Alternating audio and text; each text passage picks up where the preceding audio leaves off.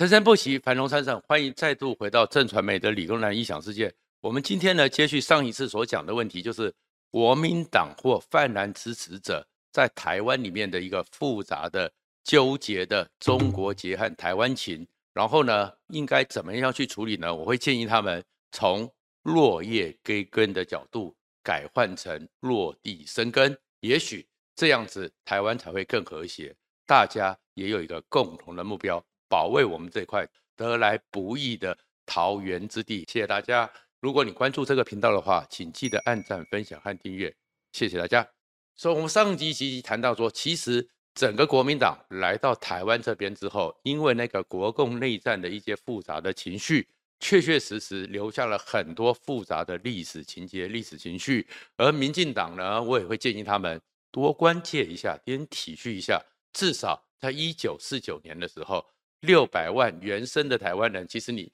他们的祖先除了原住民之外，很多也是四百年前从大边地来的地方，然后一九四九年也来了两百万人，这个人口比例上都是我们的同胞。后面大家一起读书、一起工作、一起生活、一起婚姻，第二代到了第三代，其实都是血液相融、血脉相融，互相的理解。但是核心的问题是，现在确确实实在台湾里面有一群人。尤其是在一九九零年以后，整个对大陆的情节、对大陆的情绪产生了非常复杂的问题，然后在政客上故意的挑拨之下，确实是我们台湾要整个团结、整个互相理解的一个难题。为什么讲到一九九零？其实一九九零在整个这一群目前在台湾也有数百万人，都是我们同胞。他们的中国结和台湾情里面是很复杂的。一九九零冷战结束，冷战结束之后，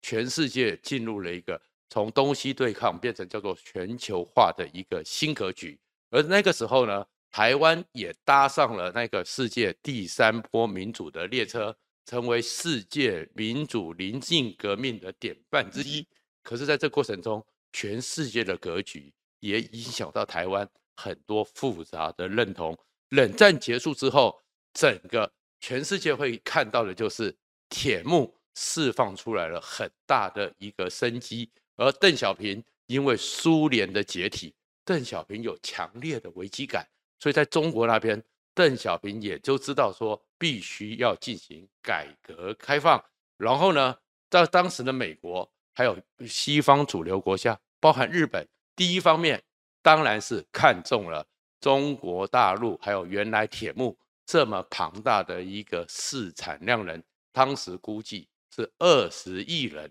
重新的纳入了世界贸易的体系之中，而有十亿人是非常优秀又廉价又勤奋的劳工，所以怎样让这个世界市场变世界市场、世界工厂？能够跟全世界融合，是当时世界的主流思潮。而我们的台湾在当时的情境里面，其实呢，过去的时候，台湾亚洲四小龙的奇迹是建构在东西对抗铁幕之中。所以呢，在整个全世界的产业分配链之下，西方和整个美国，全世界最顶尖的六亿人。整个经济和政经生活最好的六亿人里面，他们是靠着亚洲四小龙大概六千万的劳工，提供他们这样的一个优渥的资本主义社会下的一个现代化的经济生活。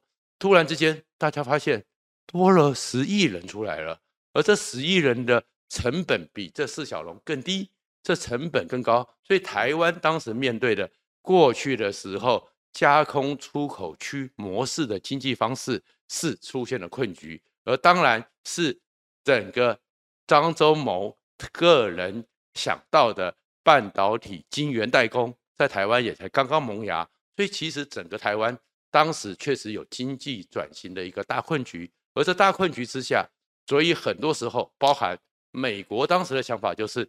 从世界第三波民主的历程里面。康廷顿的第三波民主里面讲的都非常清楚，台湾能够成功，然后很多第三波民主国家能够成功，西班牙能够成功，都有一个核心观念：中产阶级的崛起。中产阶级当他们经济变好之后，权力意识会增加，融入全世界。所以其实当时美国还有西方的主流思想都叫做和平演进，而这个和平演进符合着当时蒋经国、孙运璇提出革新跑台之后，我们现在民进党会嘲笑三民主义统一中国，其实不是，就是说可以用体制上的演变，让中国的中产阶级增加。当中国的经济生产好了，全世界从克林顿开始又推动自由贸易，全世界的经济同融为一家的时候，中产阶级会让中国体制的改变，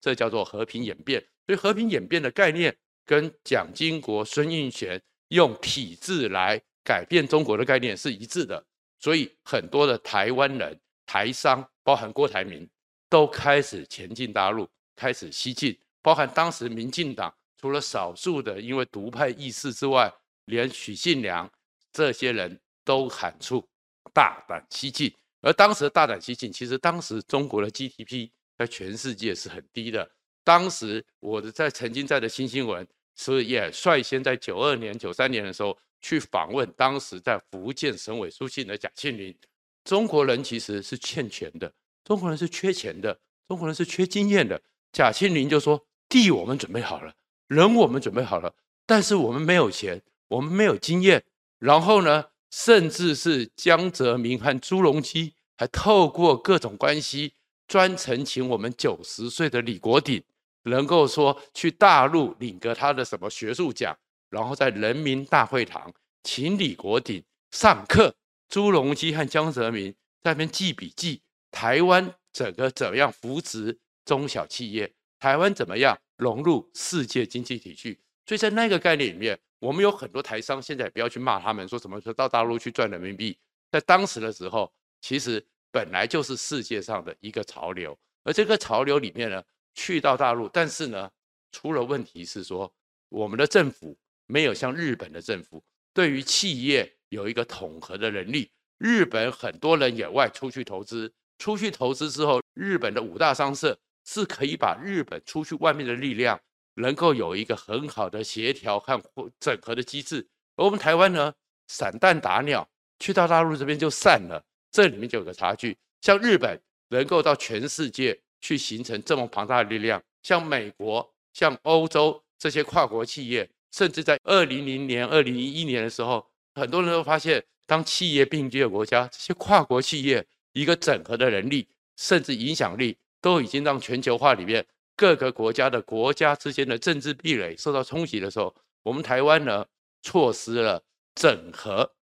整个在大陆台商的力量，各自为胜，各自分散，这就好像一堆水洒出去之后，那就会被人家吞掉，所以最后变成是中国大陆去控制了这些台商，而不是我们台商像日本人一样，像美国的那些跨国公司一样。他们可以团结起来，对于地方上的势力有一个抗衡的能力，而这原因当然就是因为台湾在那个时候长期以来四百年的历史悲情，台湾人开始要走路，当自己是一个正常的国家，所以一九九六年形成了一个总统直接民选，台当总统直接民选的时候，传统的国家是武力所造成的。传统主权概念已经被现代化更进步的人民主权所取代，所以台湾的主权是来自于两千三百万人人民主权所决定的，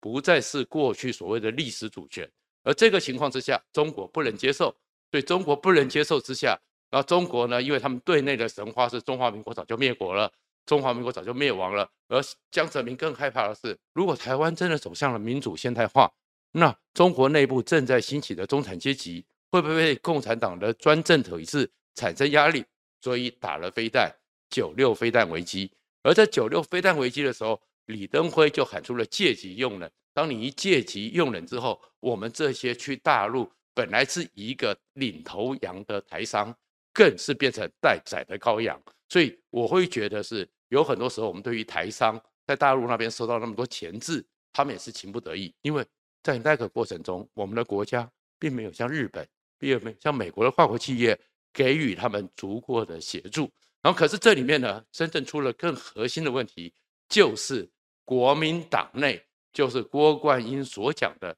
那一批高级外省人政治权力的失落去挑拨的。事实上，在九零年代的时候，当整个中国正要开始开放，一个是三等国家正要往前进的时候，美国还有欧洲也希望台湾作为他们的一个带路人、领路人，因为他们对中国也不了解。他们对中国也不理解，所以呢，当时就有个概念叫做亚太营运中心。现在很多人都觉得亚太营运中心是笑话，可是不是，就是各国希望说台湾至少跟他们那边语言相通，至少用的文字、用的很多的文化、用的很多的习惯、生活是一致的。所以跨国企业透过台湾做一个中继站，从台湾这边引介过去，所以那个叫做亚太营运中心。但是因为九六飞弹危机，因为这个整个。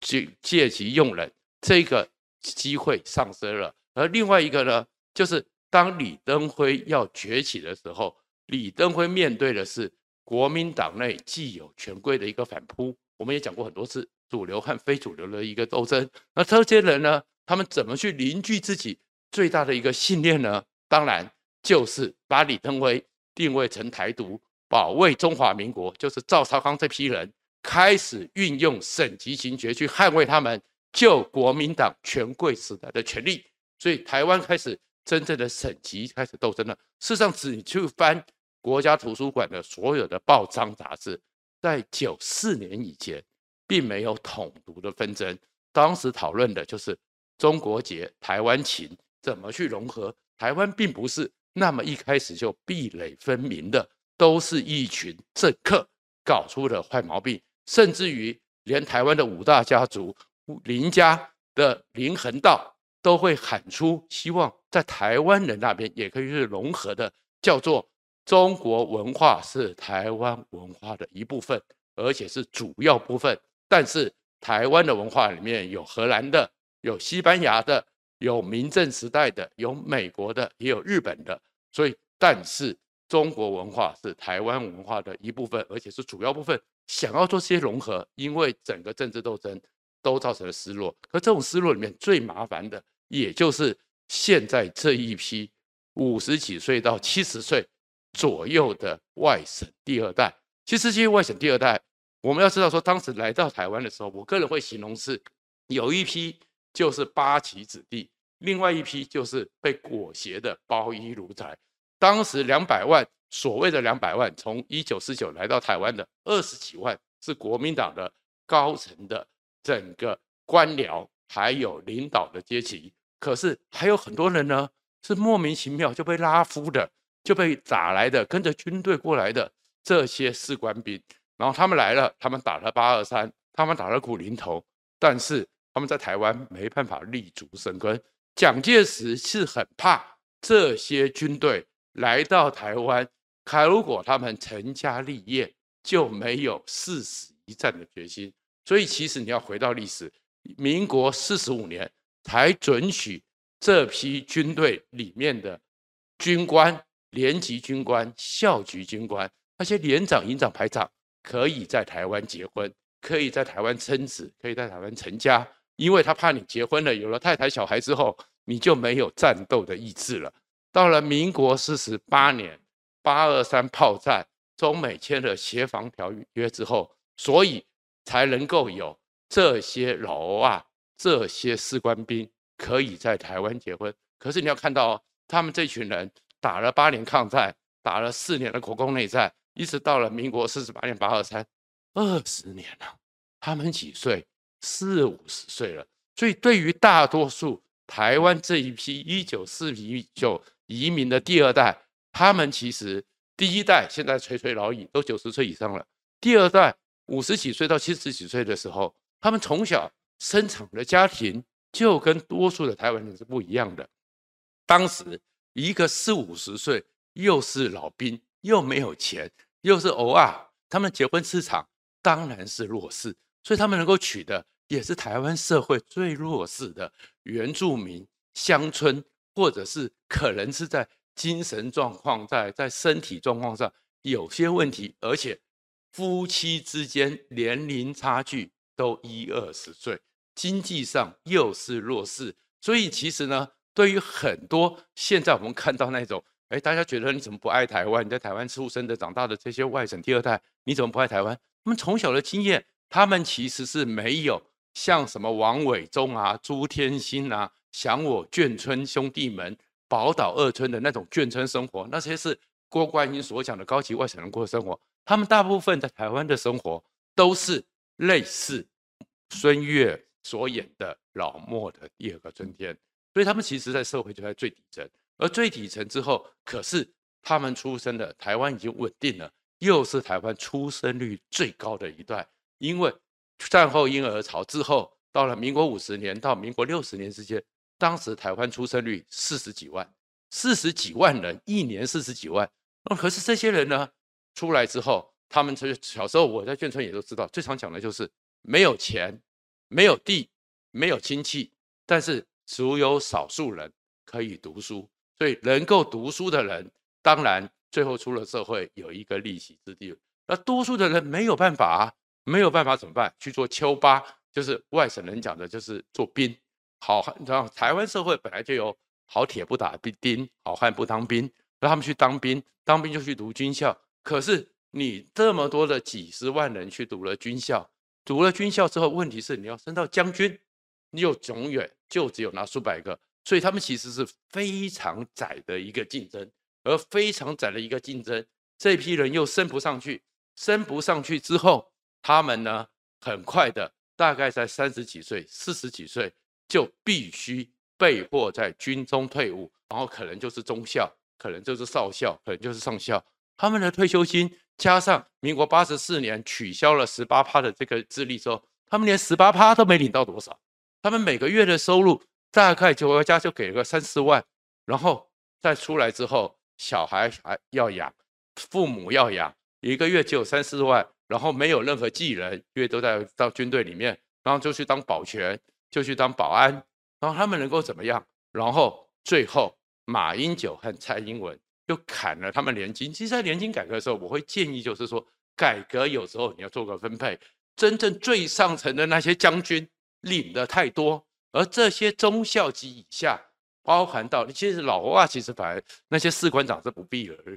太在乎的，因为他们都九十几岁了。就是这批五六十岁这一批读了军校、中校退役的人，他们本来就生活艰困，国家并没有对他们很好，你又砍他们。把他们这样一刀切砍，对他们来讲，将军少掉一万，那其实没什么；上校、中校少掉一万，他可能连小孩子的学费都交不出来。所以八百壮士其实是这一批人，不是，然后不是那一批将军，就是这一批，因为是整个历史变动，所以他们呢对国家有恨，对国家有怨，然后呢又碰到了民进党党外早期崛起的时候。有一批比较激进的外省猪滚回去，所以他们在这整个台湾社会经济弱势，政治上不受弄的，所以才会被中国给招手。然后国民党那些权贵又把他们当成是自己的锦囊之物、禁臠之物，又把他们给裹裹挟在一起，所以他们就形成了一个台湾社会非常不稳定的力量。然后他们的所有的怨恨到最后呢，无从发泄，一方面就开始从反共的第二代。变成是媚共或者对中国充满期待的一代，然后呢，又在政治上又被那些过去高级外省人的后代加以操弄，形成台湾不稳定的因素。这个东西，然后才是现在国民党最大的流，也是台湾社会一直族群融合里面出了最大问题。那怎么解决呢？坦白讲，这是一个很难的历史课题。这时候我会想到的是李显龙在前几年。曾经在新加坡公开讲的一段话，在新加坡的所有华人是有很多，但是没有一个是中国人。请你们要记得，落叶归根当然是一种情怀，但是落地开生根才更是一种光荣。很多人都想说，应该要落叶归根，你们的祖先、你的爸妈、你的爷爷是来自那块地，落叶归根。可是落叶归根，飘了。就飘荡了，落地生根，成为种子，你就可以在新的地方发芽茁壮。所以呢，希望整个那些高级外省人的二代放手吧，这些人在七十年来已经被你们国民党用尽了，现在不要再利用他们了。谢谢大家。